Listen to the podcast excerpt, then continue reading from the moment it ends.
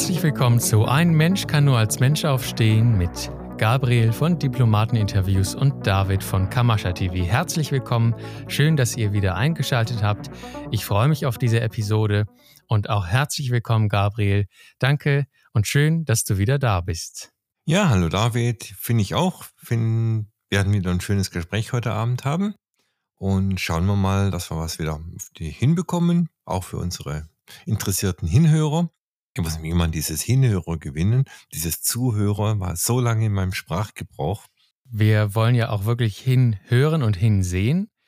Ähm, auch heute wieder ein aktuelles Thema. Anfang des Monats Mai hat Deutschland dem Green Climate Fund 2 Milliarden Euro zugesagt. Also ja, abgesehen davon, dass wenn man wirklich ernsthaft daran interessiert ist, die Zukunft zu verbessern oder die Zukunft zu retten, wie es immer heißt, wenn es ums Klima geht. Abgesehen davon, dass man diese zwei Milliarden Euro vielleicht mal den Familien im eigenen Land zugutekommen lassen könnte, um ähm, den Kindern eine bessere Zukunft zu äh, ermöglichen, steckt wahrscheinlich kommerziell sowieso was ganz anderes dahinter, hinter diesen zwei Milliarden Euros. Aus deiner Sicht, ich versuche das einfach ein bisschen zu verstehen, aber ich denke mir, vielleicht sind die zwei Milliarden Euro, die uns mitgeteilt werden, ja letztendlich auch nichts anderes als wieder irgendwelche Emissionskosten für irgendwelche Anträge oder sonstiges, ähm, für irgendwelche größeren Summen, die eigentlich im Hintergrund laufen und hin und her geschoben werden, oder? Also prinzipiell muss man mal begreifen, was ein Fund überhaupt ist. Ja, also in der Regel ist es so dass äh, normalerweise in Versicherungen werden, sagen wir mal, Risiken abgedeckt. Es gibt aber gewisse Risiken, die kann eine Versicherung nicht decken, die will eine Versicherung auch nicht decken. Dann legt man in der Regel einen Fund auf. Ein Fund bedeutet, da gibt es Leute, die investieren darin Geld und es gibt Leute, die gehen dann hin und kaufen dich quasi diese Investments. Das heißt, es gibt Leute, die investieren Geld in diesen Fund. Und diese Investoren in diesen Fund wollen natürlich auch Renditen haben. Das ist klar. Wenn ich also Geld in einen Fonds reingebe, will ich Renditen haben. Da geht es nicht darum, irgendwas zu retten, sondern es geht ganz klar nur um Renditen. Und gerade diese Klimafunds, die gerade aufgelegt werden, da geht es zum Teil um bis zu 150, 200 Prozent Renditen in fünf bis zehn Jahren. Also das ist ja mal nicht schlecht, sag ich, ja, einfach als Investor. Also ich bin jetzt kein Gegner von Fund. Ich sage einfach mal, der Fund ist so eine Art Crowdfunding für äh, Hochfinanzbanker. So könnte man es nennen. Man sammelt also Geld ein, man sammelt Invest Investitionen ein und verleiht dieses Geld wiederum an andere Firmen, die ja dann irgendetwas tun sollen im Sinne dieses Systems, im Sinne dieses Fund. Ja? So gesehen keine schlechte Idee wenn man so etwas macht. Die Frage ist nur, was hat jetzt Scholz investiert? Das ist die einfache Frage. Wo hat Scholz investiert? Und wenn ich mir den Bürgermeister von Grimma angehört habe, dass sie sogar Probleme haben mittlerweile mit den laufenden Kosten von Kindergärten und die Aussage, dass im Prinzip dieser sogenannte Staat pleite ist, weil da kommt einfach kein Geld mehr kommt, frage ich mich allen Ernstes, was will Scholz hier wirklich investieren? Aber er kann auch etwas anderes investieren. Er kann Haftungspapiere investieren, auf die wiederum in einem Fonds zurückgegriffen werden kann und man kann diese dann wiederum Investoren anbieten. Ist auch eine Möglichkeit. Wir können also davon ausgehen, dass wenn Scholz zwei Milliarden zusagt, das muss ja nicht unbedingt Liquidität sein. Das können also durchaus auch Haftungspapiere sein, wo auch immer er die her hat. Und da die Firma, die sich Bundesrepublik Deutschland nennt, keine werthaltigen Haftungspapiere herausgeben kann, können wir mal annehmen, dass diese Haftungspapiere von den Menschen sind. In irgendeiner Form erworben, in Form von Bonds, in Form von irgendwelchen anderen Dingen, die sie sich in irgendeiner Form durch Tricks erschlichen haben. Also mal systematisch gesehen finde ich es klasse, dass man in, in äh, den Umweltschutz investiert, dass man Projekte fördert. Zum Beispiel NABU hat auch einen Klimafonds, einen Umweltfonds. Und die machen tolle Sachen damit, muss ich einfach sagen. Die Frage ist, was machen die in diesem Klimafonds?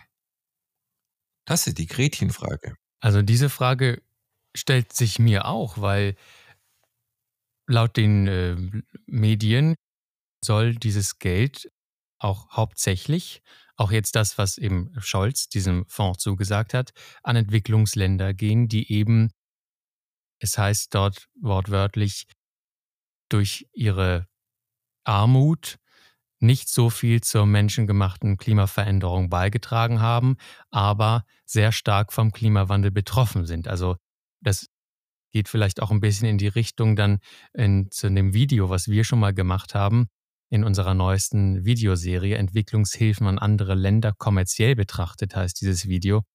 Letzten Endes ist das ja, ja, diese zwei Milliarden Euro sind Entwicklungshilfen für Länder, die eben nicht diese großen finanziellen Mittel haben. Aber in diesem Video hast du ja auch erwähnt, dass diese Entwicklungshilfen ähm, bei Zeit von den Ländern zurückgezahlt werden müssen. Das ist korrekt. Es sind ja keine Geschenke. Es sind Entwicklungshilfen, die zurückbezahlt werden müssen. Das sind also Renditen. Weil wenn ich irgendwo Geld hingebe von Investoren, die Investoren wollen nicht nur ihr Geld zurück, sondern die wollen auch Renditen haben. Das heißt, irgendwo muss dieses Geld ja mal herkommen. Und das ist die Frage, wo kommt dieses Geld her? Wo kommen die Renditen her? Mal, wie gesagt, prinzipiell eine gute Idee, sowas zu fördern, aber wenn ich über, über Fund gehe, geht es immer um Renditen und nicht um die Förderung von Projekten im ersten äh, Schritt, sage ich mal. Ja?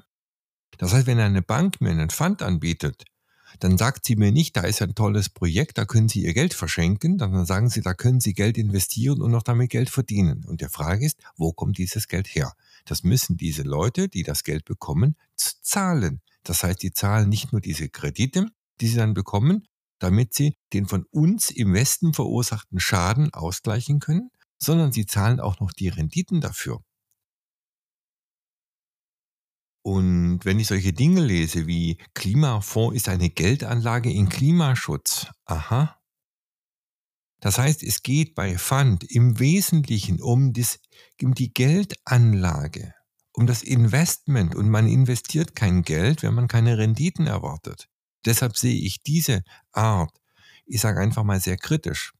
Wenn man den Entwicklungsländern wirklich helfen wollte, könnte man mit einem Federstrich alle Schulden erlassen. Niemand würde was passieren.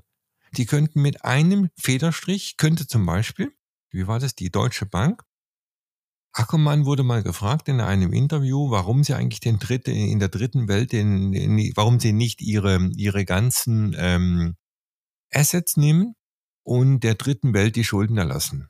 Er überlegte kurz und sagte, weil ich nicht so enden will wie der Herr Herrenhausen. Und daran erkennt man, es geht nicht darum, der dritten Welt zu helfen, sondern da geht es um etwas äh, ganz, ganz anderes.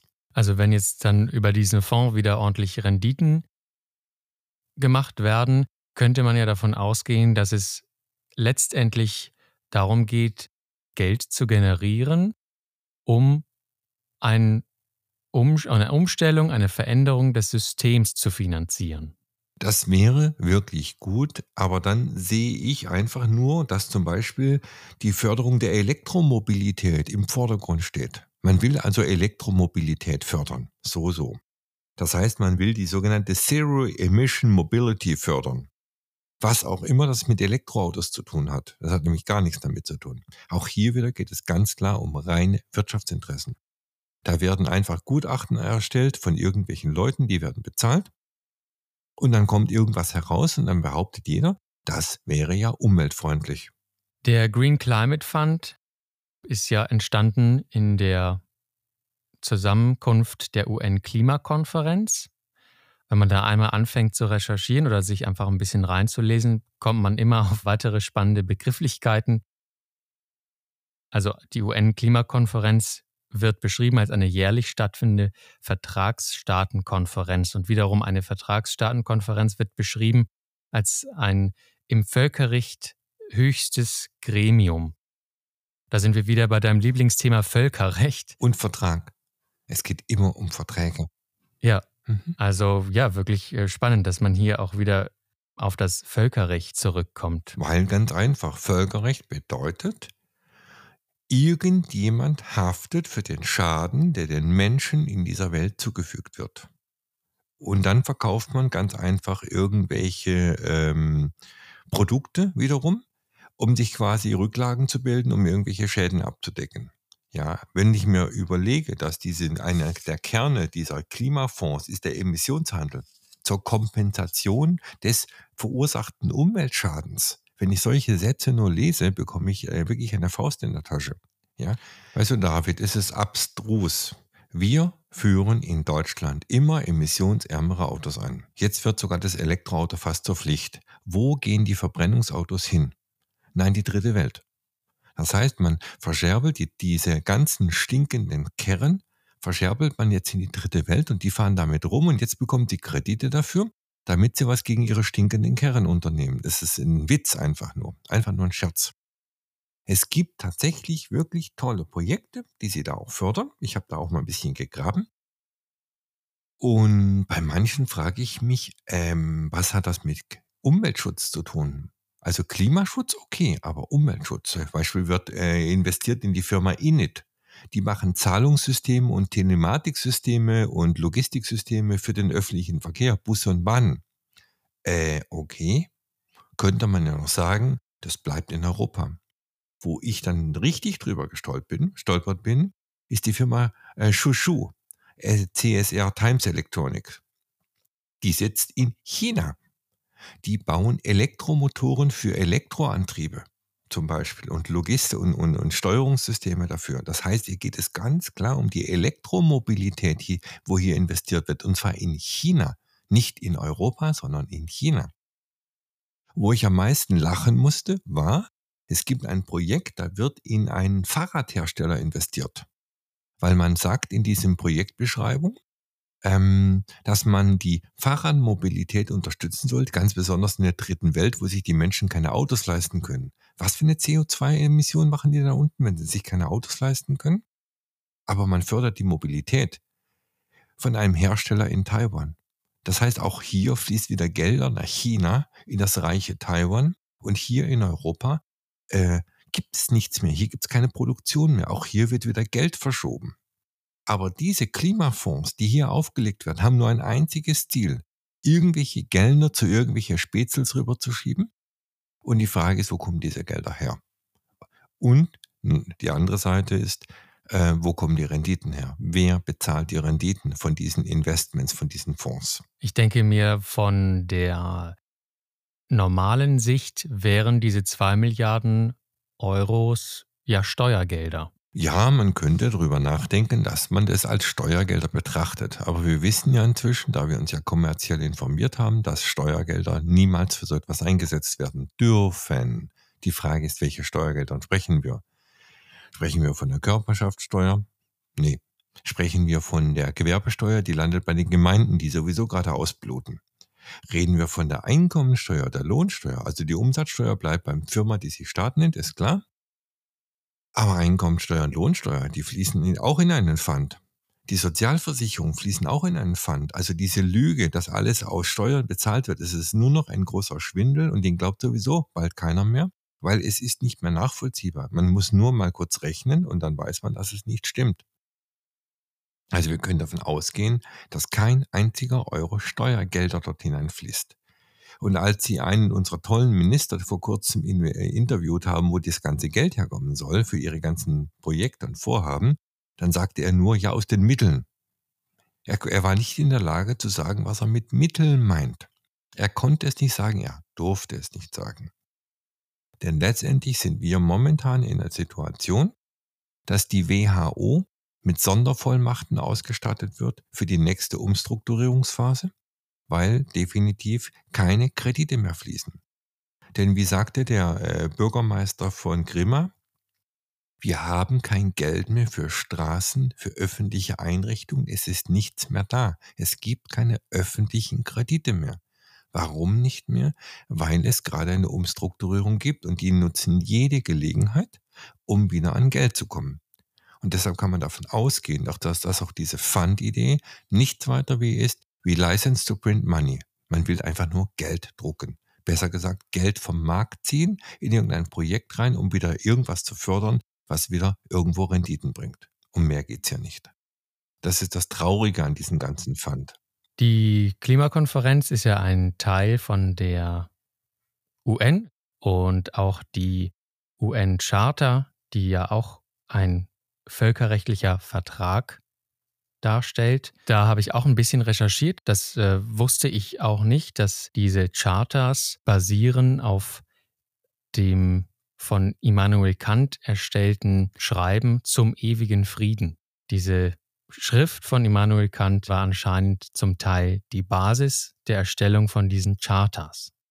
Wenn eine so mächtige Institution eine Niederschrift, die sich zum ewigen Frieden nennt, als Basis für ihre Verfassung nimmt, stellt sich mir einfach die Frage auch, wie sich diese Institution diesen ewigen Frieden vorstellt. Denn eine große und mächtige Organisation wie die UN, die mit der Aufgabe betraut wurde, einen Planeten mit tausenden verschiedenen Kulturformen, Denkstrukturen, mit Milliarden Menschen zu verwalten, hat bestimmt eine etwas andere Vorstellung von ewigem Frieden als wir Menschen. Einen gesamten Planeten zu verwalten ist leichter, wenn die Unterschiede immer weniger werden und wenn die Kulturen immer gleicher werden, so wie es ja in den letzten Jahrzehnten die Tendenzen gezeigt haben. Also Frieden kann man auch herstellen, indem man die Meinungen ausschaltet. Kann man jetzt bösartig formulieren, ja.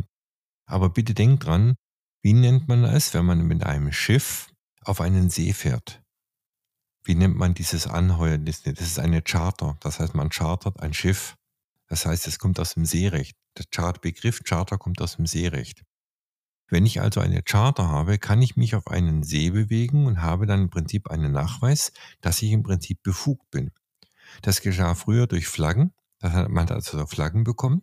Und wenn ich jemand unter einer Flagge gefahren bin, zu der ich autorisiert war, dann war das in Ordnung. Das war nach Seerecht dann auch akzeptabel. Das heißt, wenn ich also eine Charter hatte, durfte ich mich auf einem fremden See bewegen oder auf einem fremden Meer bewegen, weil ich eben diese Charternummer hatte.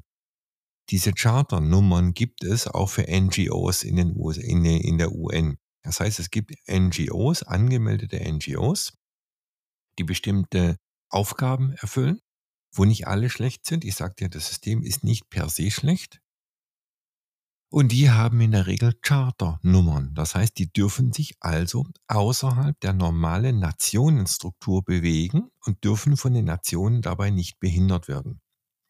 Ja, und diese Charternummern, also wie gesagt, ist gut. Ist einmal ist dieses Thema, dass sich die Menschen, die eine Charter bekommen haben, das nennt sich dann Personalausweis oder Reisepass, sie dürfen sich dann national bewegen auf dem nationalen See. Aber wenn jemand von der UN eine Charter hat, darf er sich auf dem internationalen See bewegen, ohne dass die Nationen dagegen etwas unternehmen können. Viele große Organisationen wie der OIDE oder auch der OIDC bewegen sich mit solchen Charternummern und dürfen bei der Ausübung ihrer Tätigkeit nicht durch die Nationen behindert werden. Das ist also eine Freigabe. Wenn wir also von einer Charter sprechen, bedeutet es Bewegungsfreiheit auf einem großen See oder auf einem großen Meer. Vielleicht ist das auch die Freiheit, die große Freiheit, die gemeint ist. Ja, sehr spannend. Was mit einem Fonds wirklich passiert, kann man nur vermuten. Aber wir haben jetzt, glaube ich, ziemlich klargestellt, dass es da auch um ein Geschäft geht im Hintergrund und jetzt nicht per se oder nicht direkt nur um den, ja, wie sagt man, wie soll man das nennen, Umweltschutz geht oder nicht nur um den Klimaschutz geht, sondern auch eben darum, Renditen zu kreieren, wo wir auch nicht genau sagen können, wer denn diese Renditen eigentlich dann zahlt. Ich will den Leuten halt jetzt nicht irgendwie den Gedanke nehmen, dass so etwas schlecht ist. Ja? Letztendlich ist es so, es gibt wirklich tolle Sachen, die dort laufen. Und das finde ich auch gut, sowas zu unterstützen. Aber wie gesagt, ähm, hier wird äh, uns mit Augenwischerei wieder mal vorgegaukelt, dass der tolle Staat hier sich wieder engagiert und die tolle Bundesrepublik und die Zeichen, dass diese Insolvenz sich nähert, dieser Organisationen, die sich Staat nennen, die sich Gemeinde nennen, die sich Kreise nennen, das wird immer offensichtlicher sichtbar, dass diese Institutionen, Einrichtungen insolvent sind und nicht mehr zahlungsfähig sind. Und das ist genau der Hauptvorwurf, den ich diesem System mache, weil sie nicht mit uns reden, uns nicht fortbilden und unsere Kreativität nicht nutzen, sondern uns eher behandeln wie dumme kleine Rindviecher, die man ausbeuten muss und die man prügeln muss. Das ist Blödsinn. Die Entwicklung eines Menschen liegt darin, dass er von sich aus erkennt Erfordernisse und Möglichkeiten und nicht immer nur, ja, dass er sich die eigene Taschen vollstopft. Ein sehr schönes und passendes Schlusswort. Vielen Dank, lieber Gabriel. Ich finde auch, unsere Wertschöpfung, unsere Kreativität als Mensch sollte wieder viel mehr in den Vordergrund gestellt werden und viel mehr Beachtung und viel mehr Wertschätzung erfahren von den mächtigen Menschen, von den mächtigen Institutionen. Das ist ja wirklich in den letzten Jahren und besonders in der kürzeren Geschichte des aktuellen Weltgeschehens etwas verloren gegangen. Ich denke, das wäre ein wirklicher Schritt in die Zukunft, dass wir Menschen noch wieder viel mehr in unsere eigene Kreativität und in unsere eigene Achtsamkeit für die Natur, für uns selbst erfahren können. Wir hören uns wieder nächste Woche. Herzlichen Dank für deine Zeit, lieber Gabriel. Herzlichen Dank für eure Aufmerksamkeit. Schaut unsere Videos, hört den Podcast, teilt den Podcast. Wir sind weiterhin damit beschäftigt, den zweiten Band zu unserer Videoserie zu erstellen. Diesmal wird er ein bisschen dicker, ein bisschen gehaltvoller vermutlich, da wir ein paar mehr Videos und Gespräche mit Gabriel in diesem Band vereinen möchten. Vielen Dank, wir hören uns nächste Woche, wir freuen uns, wenn ihr wieder dabei seid. Bis dann.